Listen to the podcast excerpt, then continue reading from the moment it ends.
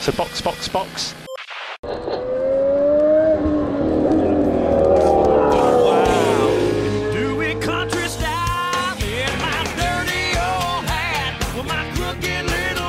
Olá, sejam bem-vindos ao episódio número 27 do Box Box Box, o original. O meu nome é Eric Andriolo e estou aqui com Aninha Ramos, E aí, gente? Flávio Botelho Olá. e Mauro Debias. Eu que, ao contrário de Sérgio Pérez, estou muito bem hidratado e pronto pra falar. Nesse episódio, a gente vai comentar o GP dos Estados Unidos, que sacramentou a oitava vitória de Max Verstappen na temporada, que agora está com 12 pontos de vantagem sobre o Lewis Hamilton, faltando 5 corridas para o final do campeonato. Rapaz. A única coisa que eu tenho pra dizer sobre essa corrida é que foi ótimo ser quatro da tarde porque eu tomei uma cervejinha. Então acabou o episódio. É, gente- Tchau, até a próxima. Tchau, gente. Qualquer coisa, mandem lá. Mas eu hei de concordar com a Aninha. No meio da corrida, se não tivesse aquela treta do Alonso com o Raikkonen e com o Giovinazzi, não ia ter o que falar, né? Porque ficou ali 15 voltas sem acontecer absolutamente nada. Procissão de luxo. Ah, sim, o Alonso nos trouxe um grande entretenimento. Afinal, tá nos Estados Unidos, né? Tinha que dar o showzinho. Vamos pro assunto, gente? Vamos.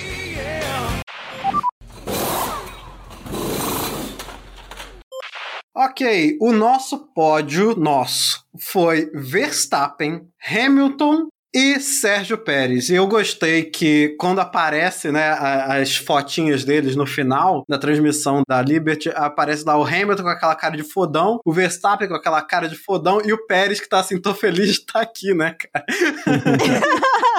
Feliz pra caralho. Inclusive, esse GP dele é um GP 50% México, né? Porque o Texas é uma grande filial mexicana, então assim, ele tava se sentindo em casa. É, tinha bastante torcida. Ele falou em espanhol, todo mundo entendeu o que ele falou em espanhol no microfone. Verdade. Então ele ficou mais feliz ainda de ter terminado essa corrida no pódio, porque ele pôde subir com a bandeirinha mexicana e metade dos torcedores que estavam lá fizeram uma grande festa por ele. O pai dele muito feliz ali do lado, cara. O pai dele Nossa, era a pessoa muito. mais animada. Tava a família dele inteira. Pra caralho, né? É que é uma pena que a gente quase não viu o Pérez o resto da corrida inteira. A gente só viu no final ele, tipo, muito feliz de ter conseguido, né? É. Chegar. Ele correu sozinho. É, não tinha ninguém atrás dele, né? O Leclerc tava mais ou menos perto, mas atrás do Leclerc também não tinha ninguém. Não tinha ninguém. E na frente do Pérez também não tinha ninguém por quilômetros. Eram só os dois ali, fingindo que estavam competindo. É, no final da corrida, a diferença do Verstappen e do Hamilton pro Pérez era de mais de 30 segundos, então aí dá pra ver o nível de diferença. É, além disso, essa pista espalhou bastante, né? A gente viu novamente o... no final, quando mostrava o intervalo lá, o Mazepin tava com 40 segundos do penúltimo colocado, né? Não, não, não, não, não, não, não. Mazepin ficou a 1,20 do Mick Schumacher. Piada, cara. Que piada, francamente. Ai, meu Deus. A equipe americana, né, a Haas. A equipe americana, então assim, o Gene Haas deve ter adorado o desempenho dos pilotos dele hoje. Era melhor se o Gene Haas tivesse colocado aqueles carros do Burning Man em vez dos carros da, da Haas pra correr. Se a Haas tivesse entrado com aquele carro touro que trouxe o Shaquille O'Neal com o troféu do primeiro colocado, Ou aquele carro do polvo. Aquele carro do polvo ia ser maneiro também. Ou pus, né? O pulpo maluco lá. é, qualquer carro, carro dos Flintstones anda mais rápido que o da. E o Mazepin não conseguiu virar uma volta rápida sequer em um dos treinos. Agora eu não lembro se foi no Q1 ou se foi no treino livre 3. Ele simplesmente não conseguiu marcar a volta. E tocou um alarme aqui dizendo que é a nossa cota de falar do Mazepin pela temporada. Então, gente, Já foi deu. isso. Já deu, acabou, chega. Pra vocês verem, a corrida foi tão maravilhosa, tão animada que a gente tá falando do Mazepin, foda-se. Vocês não acham que foi emocionante, não? Não. Eu fiquei emocionado. Na largada e no final, eu, eu não sei se eu fui trouxa, Você foi trouxa. mas eu acreditei que o Hamilton ia ter uma chance de ultrapassagem naquelas últimas voltas ali. Não, eu também acreditei. A largada foi muito boa. A largada o foi Hamilton largou muito bem. O Verstappen tentando defender. A largada foi do caralho. Do caralho. O Ricardo e o Norris tentando passar o Sainz. O Sainz tendo que devolver posição. Norris passa por fora. Enfim, foi uma bagunça. A largada foi muito Aquele boa. sanduíche de Sainz ali com Aquele Norris sanduíche e de Ricardo. com Norris e Ricardo foi do caralho. Foi, foi do caralho. Mas assim, passou. Acabou aí. Acabou aí. Botaram ali, enfileiraram, acabou. Ah, mas eu fiquei emocionado. Eu fiquei, eu fiquei, na verdade, não fiquei emocionado. Fiquei ansioso com a estratégia. Porque tava óbvio que. Quando o pessoal começou a parar na volta 10, tava óbvio que isso é uma corrida de dois parados. Primeiro, quando o Verstappen entrou, eu falei: caralho, Mercedes, vai tomar esse undercut de sacanagem. Tomaram, mas eu levei fé que eles estavam pensando no longo prazo e que ia para as últimas 5, 10 voltas o Hamilton colar no Verstappen e tentar passar. Eu acho que realmente eles tentaram isso. Uhum. É, era o que eles tentaram fazer, mas não deu certo. Era o que eles tentaram fazer, mas não tinha ritmo pra isso. E o carro da Mercedes não tá tão bom igual o da Red Bull. Ponto. A Mercedes não acertou o carro pra corrida, não acertou o carro nem pra, pra qualificação, que dirá pra corrida. É verdade. Não ia chegar com essa facilidade toda. Não ia ser Silverstone. Eles fizeram achando que ia ser Silverstone, cara. Que o Hamilton ia chegar tirando um segundo, que nem ele tirou do Leclerc, e não ia fazer, porque a Red Bull, porra, a diferença da Red Bull pra Mercedes é completamente diferente da diferença da Ferrari pra Mercedes, porra. Mas olha, pro Hamilton fazer o que ele fez, ele fez milagre naquele carro. Não, ele correu pra caralho. Hamilton é gênio. Foi lindo de ver esses dois pilotos correram muito, correram muito. Os dois são muito bons. Puta que pariu. Qualquer um que ganhasse, eu tava feliz ali. Eu queria que o Lewis tivesse ganho no final, mas eu tô feliz do Verstappen ter ganho essa corrida suando, porque ele suou. Ah, não, ele suou muito pra conseguir segurar. Porque chegou uma hora que o Hamilton tava virando um segundo mais rápido que ele. Aham. E aposto que teve hora ali que não passou nem Wi-Fi, né? De tão trancado que tava. não, e os dois pegando o retardatário pra caralho, dando volta em todo mundo. Eles deram duas voltas na raiz. É. Emoção teve, como vocês comentaram, na, na largada, concordo, a largada foi muito boa. Acho que a emoção teve da questão estratégica da Red Bull ter chamado o Verstappen muito naquele começo, né, na volta 10 ali, ou 12, que, tipo, acendeu um alerta pra galera e falou, opa, É. acabou a- aquela estratégia que a Pirelli tinha determinado, né, as equipes foram e a Red Bull deu uma cartada que foi a, a mais inteligente. E depois, naquele final do Hamilton, botando meio segundo, seis décimos, sete décimos, volta por volta, eu fiquei na expectativa de que ele pudesse chegar, mas na hora que ele desceu da casa dos dois segundos, ele não conseguiu aproximar mais, e aí já era. Entre o primeiro e o segundo setor ali, tem aquele monte de S's ali, que aquilo ali fode com o tempo de quem tá perseguindo É, também. ele ficava numa montanha russazinha, assim, né? Subindo e descendo. Literalmente igual o circuito, né? Muito açude pra quem tá perseguindo, ainda mais quem já tá. Quando ele chegou no, abaixo dos dois segundos, ele tava direto com o açude do Verstappen e realmente ficava mais complicado dele aproximar. Mas eu acho que o principal foi que a Mercedes errou. Errou rude, errou feio. Não tinha que ter deixado o Hamilton na pista. O cara tava na frente, o Verstappen parou, era pra parar na volta seguinte. O Fábio Seixas no Twitter comentou, falou assim que a Mercedes tinha que ter sido conservadora. Verstappen entrou, você entra na volta seguinte. Sim. Eu vou dar um, um refresco pra Mercedes aí. Eu acho que essa estratégia aí não era tão boa. Eu acho que ou eles paravam antes da Red Bull pra prevenir o undercut, mas aí era arriscado pra cacete, ou eles faziam o que eles fizeram. Demorava pra pegar um pneu 8, 9 voltas melhor e apostar nas últimas voltas da corrida. Eu, eu acho melhor assim do que fazer logo em seguida, ficar com o mesmo pneu, só que atrás, às vezes atrás até do Pérez, sei lá, não sei É. como é que tava naquela hora, né? Mas de repente não ia ficar atrás, essa é a parada. A parada do Max não foi maravilhosa. Ah, mas A ia. parada do Max não foi maravilhosa. É, mas não foi horrível também. Foi eu, o quê? nesse caso, eu tendo a concordar Eric, porque não tava tão óbvio naquela hora que o Verstappen seria tão mais rápido consistentemente. E a aposta da Mercedes de tentar tirar a vantagem da Red Bull no final, ela acabou dando errado, mas pelo desempenho do Hamilton, a gente viu que era uma aposta que fazia sentido. É, porque você tá falando de Hamilton, né? É, sim. Porque, porque tem o Hamilton pra fazer funcionar. É. Exatamente. Não, é porque assim, essa- esse negócio de parar antes da Red Bull seria o natural. Só que eu acho que a Red Bull foi muito inteligente e adiantou o pit stop. É, ela adiantou bastante. O pneu do Max tava bom ainda. Foi a cartada que definiu a corrida, basicamente. Pois é, era muito complicado pra Mercedes parar antes. É, pois é. Provavelmente a, a Red Bull mandou o Max entrar com mensagem codificada que a Mercedes não conseguiu entender. Pois é. Eu não sei, não ouvi o rádio. Posso estar errado. E foi uma boa luta de estratégia. Foi legal de ver. É, A corrida foi chata? Foi, mas a estratégia foi interessante. Eu achei que a Mercedes poderia ter feito uma estratégia até um pouco mais ousada no final, de botar pneu médio ou macio pro Hamilton. Ter Sim. segurado ele um pouco mais antes daquela segunda parada e ter botado um pneu macio ou médio. É verdade. Eu entendi por que, que eles chamaram aquela hora, porque era a questão da conta lá dos estrategistas e porque também havia o risco do Hamilton voltar atrás do Pérez, ele ter que passar duas duas Red Bulls ia ser impossível dele ganhar. Pela beleza da estratégia, foi uma corrida tensa, com boas disputas estratégicas, mas que a Red Bull novamente deu um baile na Mercedes. Eu acho que foi uma corrida também com boa pilotagem. E isso eu acho que pra mim valeu a corrida. Assim, não achei tão chato porque eu consegui ver os pilotos se esforçando de verdade. Pra mim, foi a melhor pilotagem do Max e do Lewis esse ano. Tipo, na mesma corrida, foi essa. É. Eles, eles andaram muito bem. Tanto é que botaram 30 segundos na cabeça do terceiro colocado. Falando ainda em estratégia, em questões estratégicas, estratégia. E o Bottas, hein, gente? Com a manopla do infinito de, de motores dele.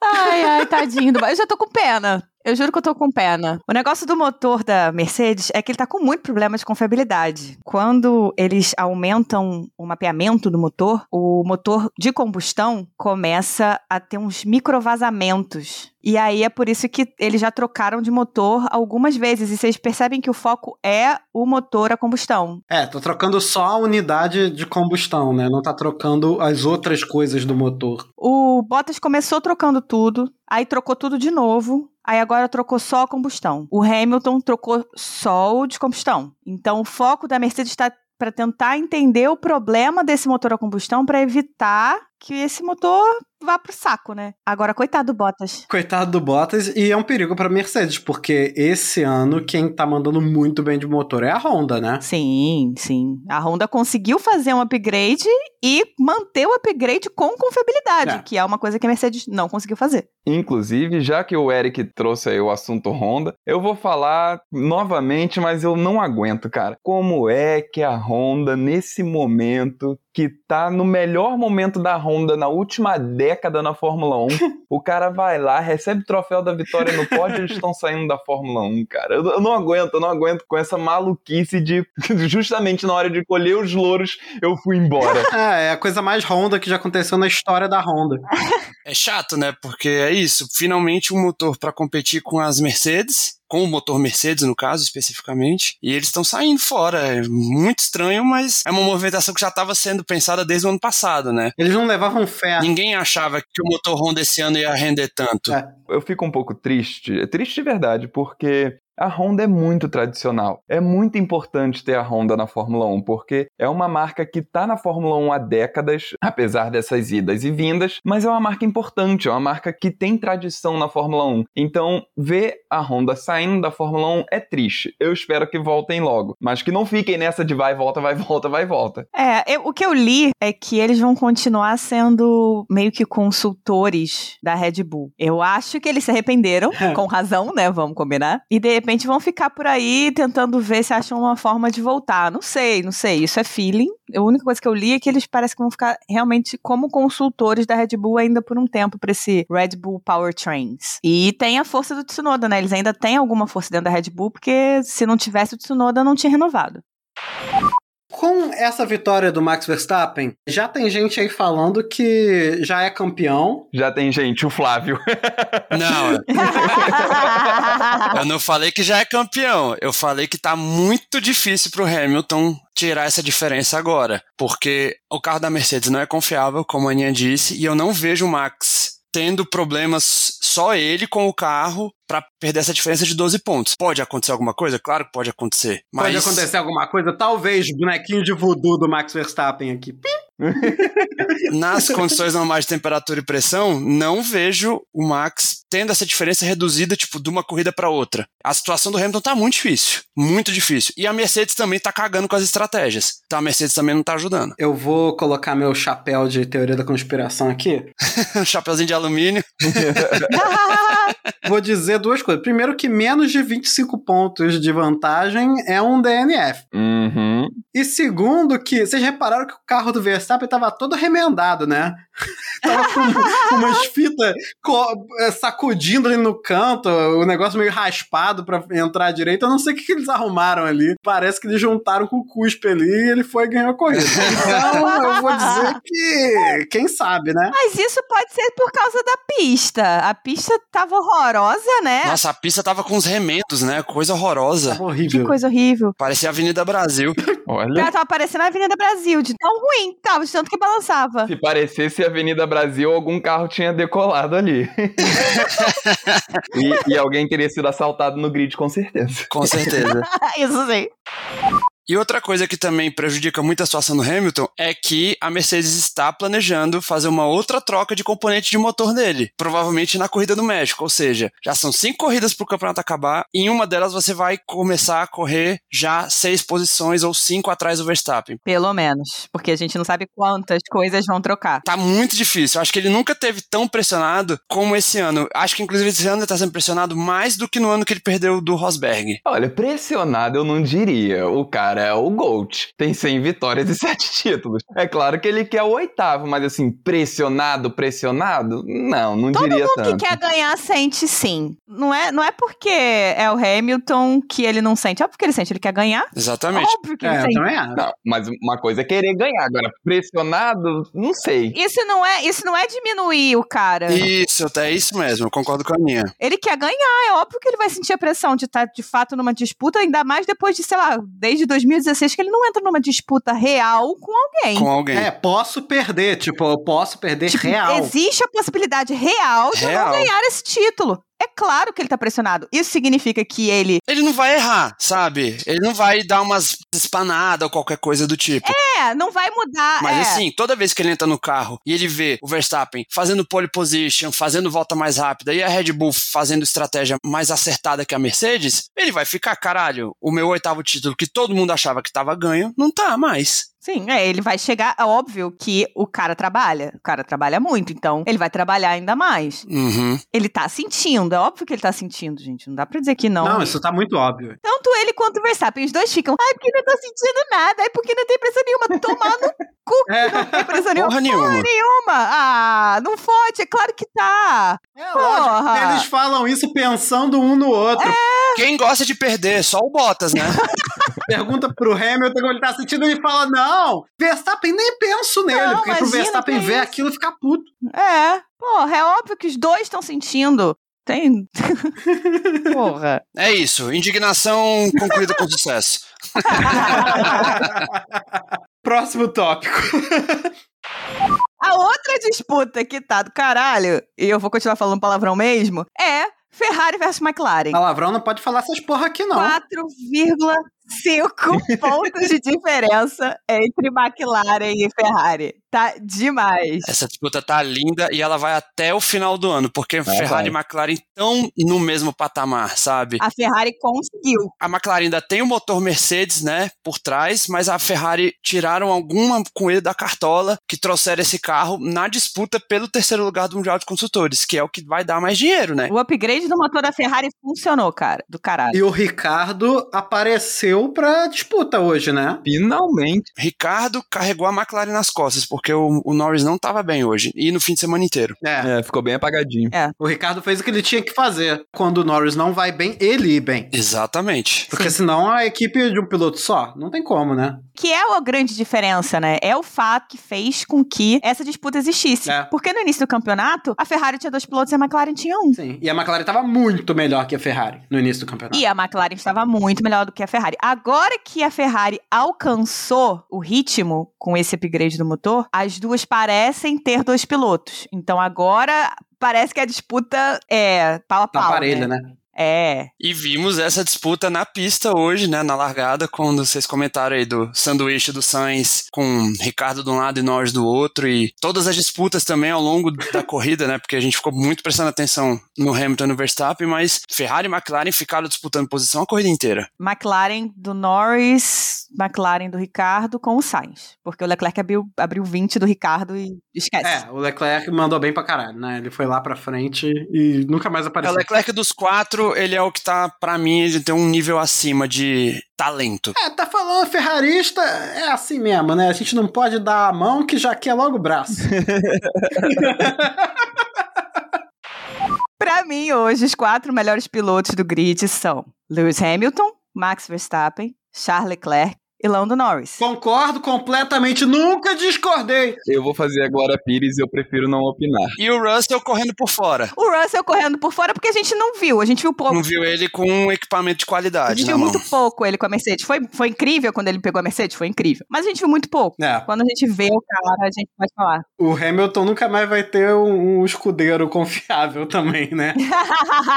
E agora vai ter um escudeiro que provavelmente vai conseguir fazer ele render e se motivar internamente, né? Não, ele não vai ter um escudeiro, O ponto. Russell não vai ser escudeiro. ele não vai ter escudeiro. O que provavelmente vai ser bom para as pretensões dele de, tipo, se ele perder o título esse ano, pro ano que vem ele retomar o foco, inclusive agora com uma pressão interna, digamos assim. É, pressão interna que vai ser foda. Vai ser foda. No ano que vem, sim, eu acho que vai ter pressão no Hamilton, porque aí ele vai estar do lado de um talento jovem em ascendência com o mesmo equipamento que ele. E isso sim, pra mim, é pressão. E um equipamento novo, né? Pois é, isso pra mim é pressão, não o que ele tá sofrendo do Verstappen hoje. Muitas polêmicas no episódio de hoje, cara ouvinte.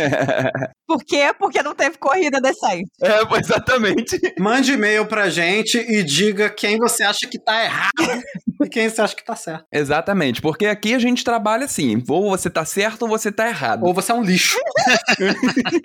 Porque a vida é isso, é preto no branco.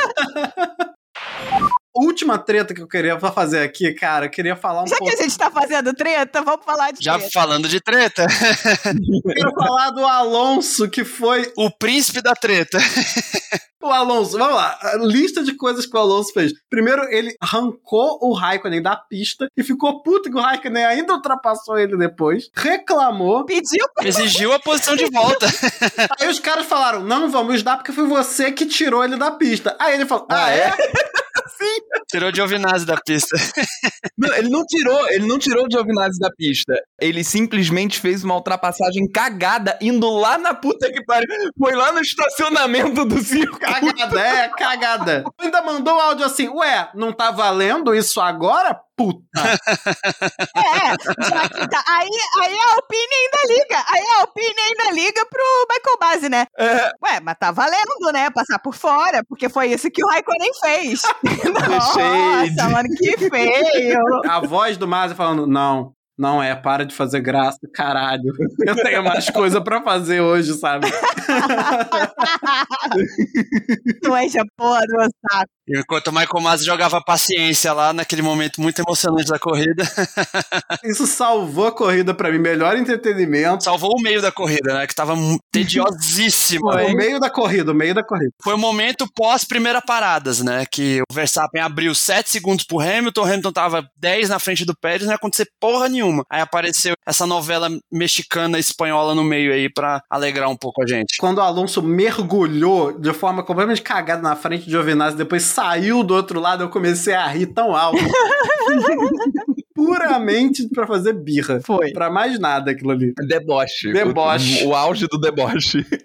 Aí ele teve que devolver a posição, muito puto, mas devolveu. Aí o Giovinazzi foi passar ele de novo, porque os dois continuaram na treta. Eles ficaram ali umas seis voltas ali de treta. Foi, foi. Nisso os carros se estrupiaram todos e ninguém terminou a corrida. Isso que eu ia falar. Adiantou de quê? O Alonso deu DNF. Legal. Alonso não terminou com. É. Mas aí o Giovinazzi passou ele também por fora, e aí também Foi, teve foi. que devolver a posição pra ele. E a equipe deu um esporrinho nele. Tipo, não discute não. Devolve Deu, logo. Não tipo, discute não, devolve essa merda. Tá pegando mal. Aí logo depois o Alonso também deu DNF, saiu fora, enfim. Então, a Alpine não terminou com nenhum carro, nem Alonso, nem É, o fim de semana da Alpine, tenebroso, né? Dois carros DNF, puta merda. É. O Ocon que não tinha nada com isso, parou por outro motivo, né? O Ocon parece que teve problema no motor, né? Mas o Alonso e o Gasly foi suspensão. Isso. Provavelmente porque a pista tava uma bosta. Mas enfim, agora temos que falar desse bode na sala aqui. Porque esse espetáculo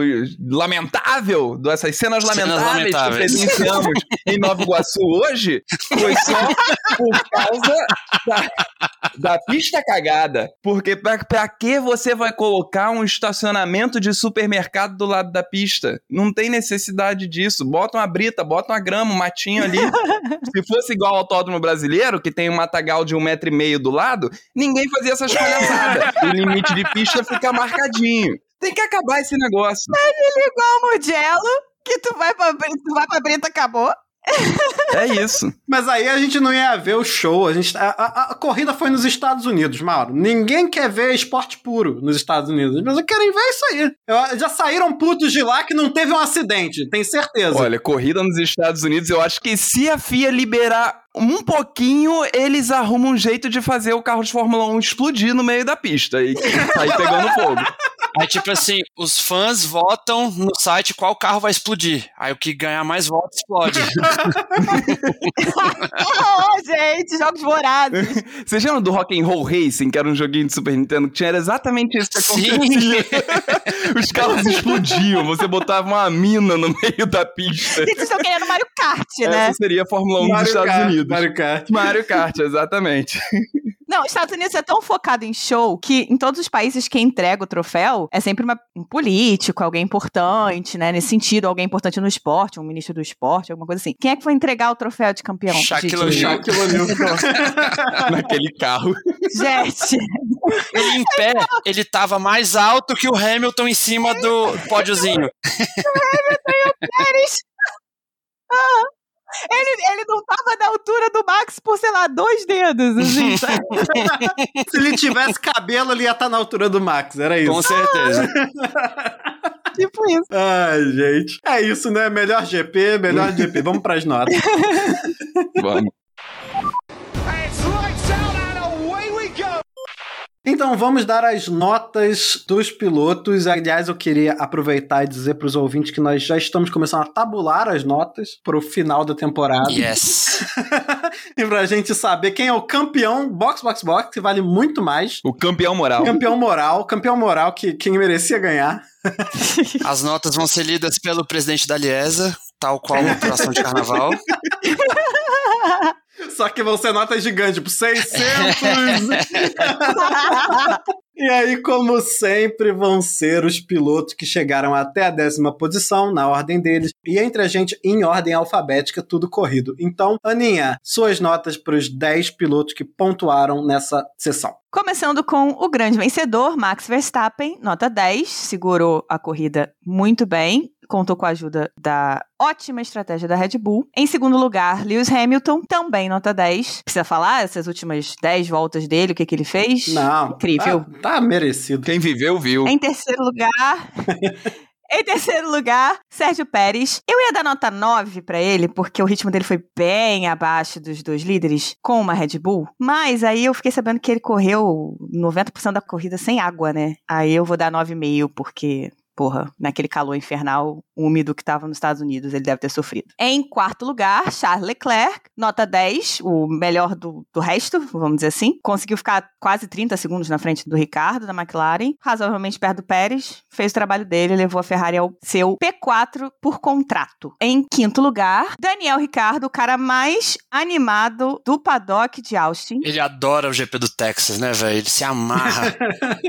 O cara tava muito empolgado. Nota 10 pra ele, eu acho que ele fez o que ele pôde com o que a McLaren tava dando nesse final de semana, conseguiu segurar o Sainz e chegou no que foi possível pra McLaren. Em sexto lugar, Bottas, cara, eu dei 7, mas eu nem sei porquê, cara, porque o cara só conseguiu passar o Sainz na última volta. Fala sério, pelo amor de Deus. Em sétimo lugar, Carlos Sainz, nota 7. Cara, podia ter feito mais. A Ferrari tava com um ritmo melhor pra ter feito mais, tinha que ter passado o Ricardo, não podia ter ficado atrás dele, então nota 7. Em oitavo lugar, Lando Norris, nota 7, também não fez nada, não vi, não sei, não ouvi o nome dele. Em nono lugar, Tsunoda, nota 7, conseguiu ficar nos pontos. Pra quem não tava nem conseguindo chegar nos pontos até duas corridas atrás, tá de bom tamanho. Em décimo lugar, Sebastian Vettel. Nota 9 pra ele, que fez uma puta de uma corrida de recuperação, largou em 18º e conseguiu chegar nos pontos. Com uma Aston Martin que tava péssima o fim de semana inteiro. Sim. Há muitas corridas que a Aston Martin não vem bem, né? Ah, nem fala.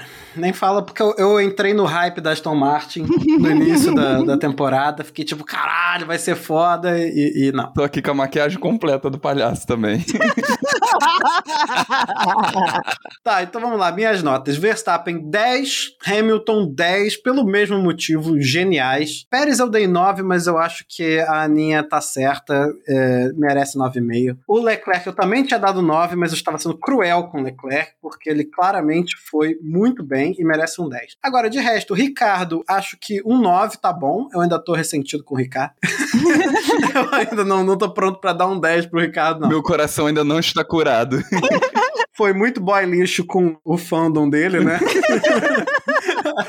aí aí não, não dá pra perdoar ainda não. Mas Bottas, 6, porque coisa que eu sempre falo aqui, 7 pra mim é o que a equipe te paga pra fazer, e 6 é o que você tá abaixo, né? Concordo. Sainz, 7, mandou bem, parabéns. Norris, 6, porque eu espero mais do Norris do que ficar atrás do Ricardo por três posições e chegar em oitavo. Tsunoda, 7, parabéns. Vettel merece um 9 pelo motivo que a Aninha falou. Bom, vamos dar as minhas notas. Verstappen, primeiro, nota 10. E Hamilton, nota 10. A Aninha e o Eric já disseram tudo. Fim de semana genial dos dois e a corrida, principalmente. Eu tinha dado 9 pro Pérez em terceiro, mas eu também fui influenciado pela Aninha. O fator do, da hidratação faz muita diferença, principalmente em Austin, no Texas, que é um deve fazer 42 graus na sombra lá. Em quarto lugar, Leclerc, dei nota 10 também, o melhor do resto. Quinto lugar, Daniel Ricardo, dei nota 9, fez um bom, uma boa corrida e foi o melhor piloto da McLaren no fim de semana. Sexto lugar, Bottas, nota 6, não serve nem para peso de papel. Sétimo lugar, Sainz, nota 7, fez o que podia, mesma nota pro Norris e pro Tsunoda em oitavo e nono, fizeram o que podia. E o Vettel em décimo eu dei nota 9 porque é isso, saiu de décimo oitavo para décimo, com o Aston Martin estava péssimo o fim de semana inteiro. Bom, vamos lá. É, para os quatro primeiros eu saí distribuindo 10. É, não, não vou chover numa olhada com Hamilton e Verstappen, mas pro Pérez eu dei 10 exatamente pelo motivo. Assim, ele fez uma boa corrida, chegou ali em terceiro, não ficou na frente do Hamilton, mas ok. Teve fator de desidratação, então 10. Leclerc também 10, excelente corrida, melhor do resto. Ficou na frente das McLaren, fez o que tinha que fazer, muito bom. Pro Ricardo, dei um 9, porque, enfim, finalmente, Ricardo mostrando, mostrando bom serviço. Espero que isso seja mais frequente. Bottas ficou com 6 porque fez menos que a obrigação, devia ter conseguido resultado melhor. Era para ter ficado assim, o, o, perdoável aqui era atrás do Pérez, sabe? Daí para baixo não dá mais. Justo. O Sainz para mim foi 6 porque ele ficou muito aquém do que eu espero dele. O Norris também 6 pelo mesmo motivo. Tsunoda 6, ah, acho que até dá pra dar um 7, vai lá, dá pra dar um 7 pro Tsunoda, porque Dá, dá pra dar um É. 7, vai. Ajuda o garoto. É, é, é- é porque é um resultado. é, esse é um resultado condizente com a, com a AlphaTauri. Então dá pra dar um 7. É, é. E o Vettel 9, eu tinha dado um 8, mas eu não tinha tentado pra isso. O Vettel tinha punição, então ele veio de mais de trás. Então um 9 pro Vettel também. É isso. E a gente fica com a nossa menção desonrosa para o Alonso pela palhaçada, né, Alonso? Porra, pelo amor de Deus. Já não tem mais idade pra isso, não. Não é? não mesmo. Cara com 40 anos nas costas, pelo amor de Deus. O Alô fez a rinha de velho lá com o Raikkonen. Obrigada por lembrar, Thiago Moreno. Isso merecia um choque de cultura, né? Rinha de velho! Vocês acharam que tava em 2007 e ainda ficou reclamando no rádio quando não tinha nada que receber a posição de volta? Fala sério, né, amigo? Ai, mimimi, mas ele ganhou mais Nescau, mamãe. Nescau patrocina a gente. É isso. Vai pro Alonso.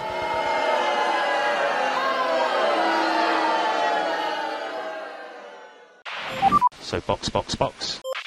Pessoal, o Box Box Box agora está com a gorjeta do Twitter ativa para coletar qualquer trocadinho que os nossos ouvintes queiram doar para contribuir com esse projeto. Lembrando que todo valor arrecadado vai ser convertido nos custos de produção. A gente não ganha nada com isso. Nós só queremos perder menos tempo para entregar um episódio por semana para vocês. A edição de um episódio do Box Box Box leva algo entre 10 e 14 horas. E a gente sempre tenta lançar na terça-feira, sendo que nos últimos tempos a gente teve que trocar para quarta para conseguirmos dar vazão. Mas se cada ouvinte semanal nos desse um realzinho, um mínimo realzinho, a gente já poderia entregar a edição na mão de um profissional e focar na produção, na gravação e outros projetos para o futuro do podcast. Então, se vocês quiserem, contribuam lá no podcast boxboxbox@gmail.com, que também é o nosso e-mail e siga a gente nas redes sociais que são Twitter e Instagram arroba castboxboxbox. Esse e-mail que o Eric leu é a nossa chavinha Pix, que cai lá no PicPay, que está em nome da nossa querida Aninha Ramos. Então, se você vir lá que está no nome de uma pessoa física, é a nossa querida Aninha. Porque nós não somos uma empresa, gente. Exatamente. Somos pessoas físicas.